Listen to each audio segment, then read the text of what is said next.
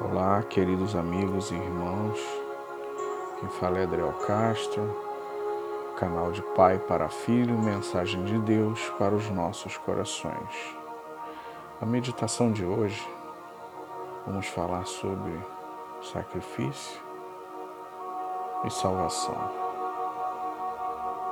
Os irmãos podem ler depois em Levíticos 16 que, segundo a lei de Moisés, havia o dia do perdão, onde um bode era levado a Arão e com suas mãos sobre a cabeça do bode ele falava todos os pecados do povo. E com esse ritual ele lançava sobre o animal todos os pecados de Israel.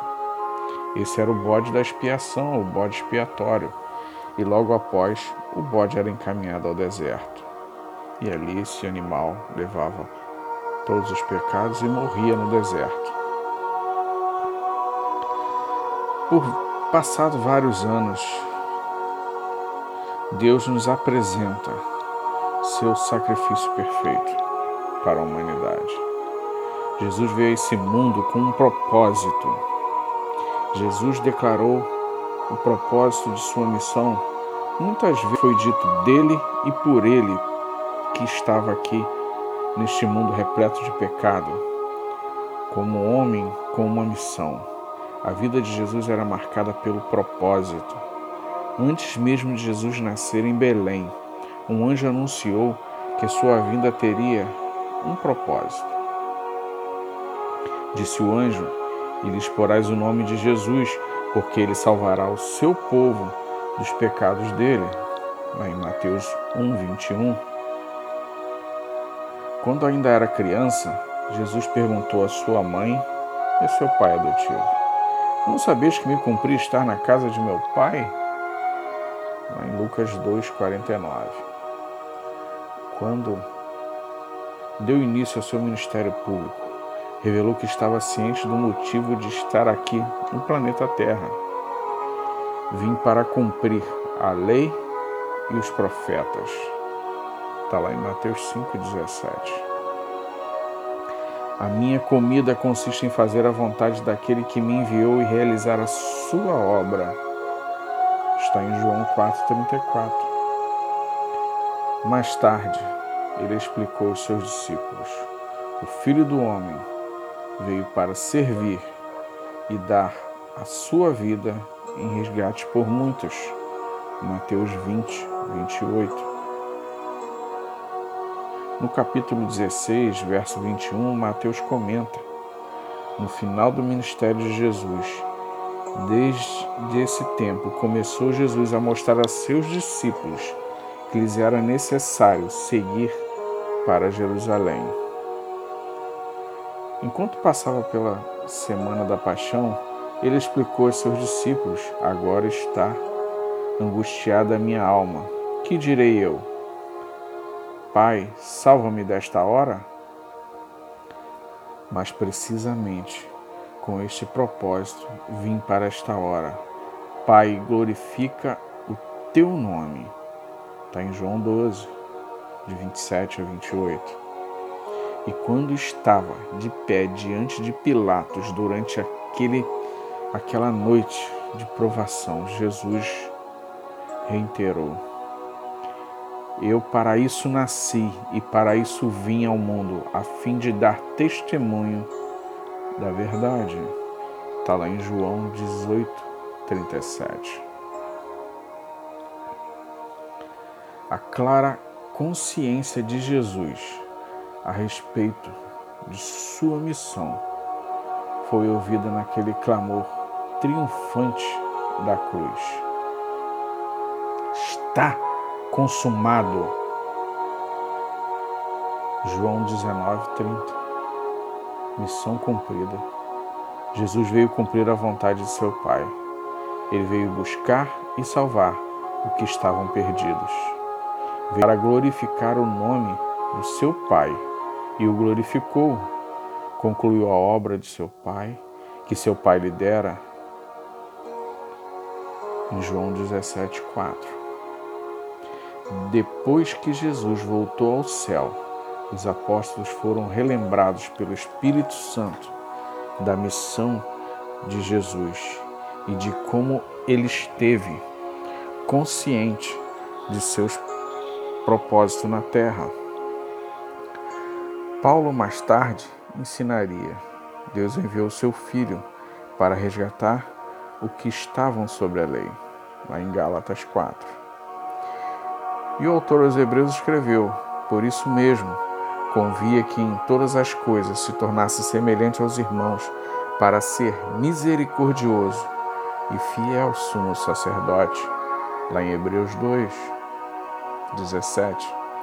As palavras de Jesus e de seus apóstolos, repetidamente, nos ensinam que ele foi um homem com uma missão. Não, vou, não houve algo acidental em sua vida, nem em seu ministério. Tudo foi feito com um propósito. A própria vida de Jesus foi marcada por sua missão. Eis que estou escrito nos livros para fazer, ó Deus, a tua vontade. Está lá em Hebreus 10. Ao fazer a vontade de Deus, Jesus glorificou seu Pai. Seu propósito está focalizado em buscar e salvar os que estavam perdidos. Quando olhamos para a vida e o caráter de Jesus, o vemos desta maneira, como um homem em missão, determinado a alcançar o alvo de glorificar o Pai e realizar a vontade. Jesus veio para os pecadores. Um exemplo disso é Zaqueu.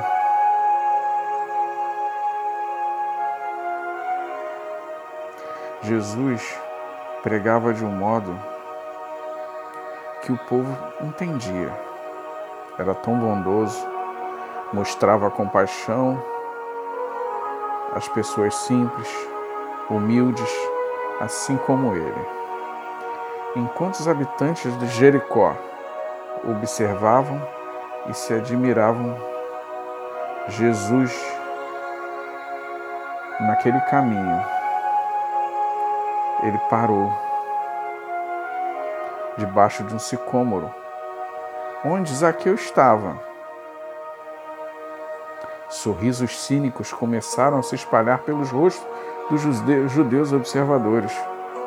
Sem dúvida, muitos daquela naquela multidão estavam observando esta cena com alegre antecipação. Talvez este rabino da Galiléia colocaria o rico traidor Zaqueu em seu devido lugar. Talvez Jesus censuraria Zaqueu diante de toda aquela gente que havia roubado, que ele havia roubado. Seria ótimo.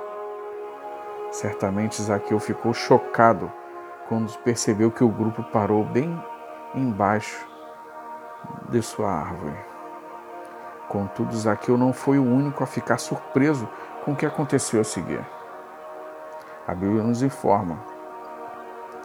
Quando Jesus chegou àquele lugar, olhando para cima, disse-lhe: Zaqueu, desce depressa, pois me convém ficar hoje em tua casa. Está lá em Lucas 19. Mas espera aí, o que Jesus disse? Ele disse que estava indo se hospedar na casa de um pecador. Por que faria tal coisa? As palavras de Jesus a Zaqueu revelam que ele estava ciente de que seu encontro foi um decreto divino. Literalmente, Jesus disse: Convém que eu fique hoje em sua casa. Jesus não estava apenas de passeio casual pela tarde. Ele estava numa missão divina tinha um propósito de ir à casa deste corrupto homem de negócios. Apesar de Zaqueu ter ficado alegre em ter parte deste decreto divino, as multidões ficaram visivelmente desapontadas. Todos os que viram isto murmuravam, dizendo que ele se hospedaria com um homem pecador. Está lá em Lucas 19. Mas Jesus sabia de sua missão. Seu propósito divino era então era tão claro que ele não se deixava dissuadir pela reprovação da multidão, que resmungava enquanto seguiam Jesus e Zaqueu até a vila dos coletores de impostos. Em Jericó, encontramos uma cena surpreendente. Zaqueu se tornaria um homem transformado. Aquele homem que anteriormente havia sido desonesto, ganancioso em seus negócios, tornaria-se um homem humilde e arrependido. Ele se dispõe, Senhor, resolvo dar aos pobres metade de meus bens. E se em alguma coisa tenho defraudado alguém, restituo quatro vezes mais. Vocês podem ler em Lucas 19. Como alguém poderia explicar essa surpreendente transformação? Jesus disse: Hoje veio salvação a esta casa. Transformação de Zaqueu era inexplicável em termos humanos. Foi uma obra divina, uma transformação. Assim pode acontecer apenas pela intervenção da graça salvadora.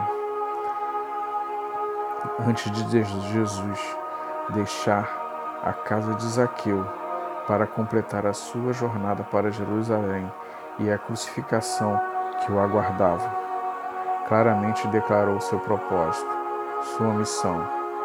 Disse ao grato Zaqueu e à multidão que murmurava, porque o filho do homem veio buscar e salvar o que se havia perdido. Tem um cântico espiritual que se chama Vaso Novo, que é o que Deus faz, quebra a nossa vida e nos torna novo quando o aceitamos de todo o nosso coração. A letra diz: Eu quero ser, Senhor amado, como um vaso nas mãos do oleiro. Quebra a minha vida e faz-a de novo. Eu quero ser, eu quero ser um vaso novo. Como tu queres, Senhor amado, tu és o oleiro e eu o vaso. Quebra a minha vida e faz-a de novo. Eu quero ser, eu quero ser um vaso novo.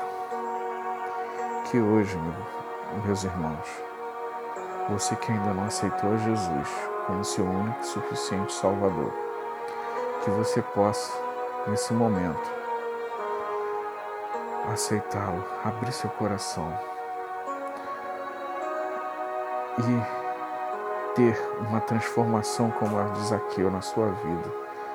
Tudo de ruim que você está fazendo, você não vai fazer mais. Todas as pessoas vão notar à sua volta a transformação que Jesus vai fazer na sua vida. Que o Espírito Santo de Deus te incomode de tal forma que você não consiga resistir a esse chamado. E você, meu irmão, que já aceitou, fale para as pessoas da sua família, seus amigos, que Jesus, das maravilhas que Jesus faz na sua vida e fez, seja um exemplo. Mostre no seu dia a dia o que Deus faz na sua vida para que as pessoas notem quão diferente é as pessoas que caminham com Jesus. Que Deus te abençoe rica e abundantemente. Amém.